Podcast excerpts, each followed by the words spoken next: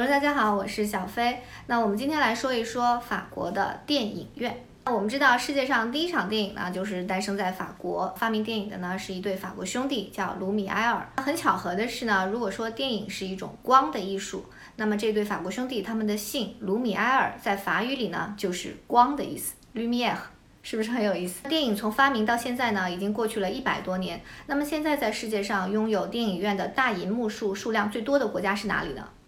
对，就是中国。中国呢拥有七万块电影大银幕，所以排世界第一。那么排在第二的呢是美国，美国拥有四万一千两百个电影屏幕。第三的呢也是一个人口众多的国家啊，是印度，拥有九千五百个电影银幕。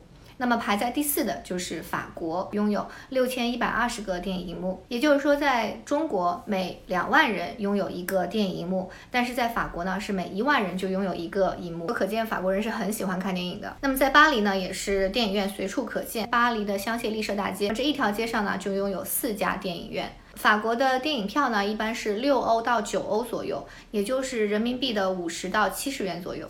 那如果你是一个电影爱好者呢，还可以办电影年票。年票的话呢，每个月大约是二十欧，也就是人民币一百六十元左右。法国电影院跟中国有一个不一样的地方呢，就是在电影票上是没有固定的位置的。所以说，如果你去的早一点，可以选择的位置就多一点。因为疫情的影响呢，电影业也很受打击。目前呢，电影院已经开放，只要戴口罩就可以观看了。巴黎还推出了水上影院啊，观众就坐在小船里，漂在塞纳河上看电影，很是惬意。法国还推出更舒适和更适合儿童的专属放映厅。巴黎在建的一家电影院更是打破常规，以更私密的立体座位、更大的间距，打造出《星球大战》银河系参议院一样的空间。相信建好后呢，一定会很受欢迎。你看过哪一部让你印象很深刻的法国电影呢？欢迎留言给我们，拜拜。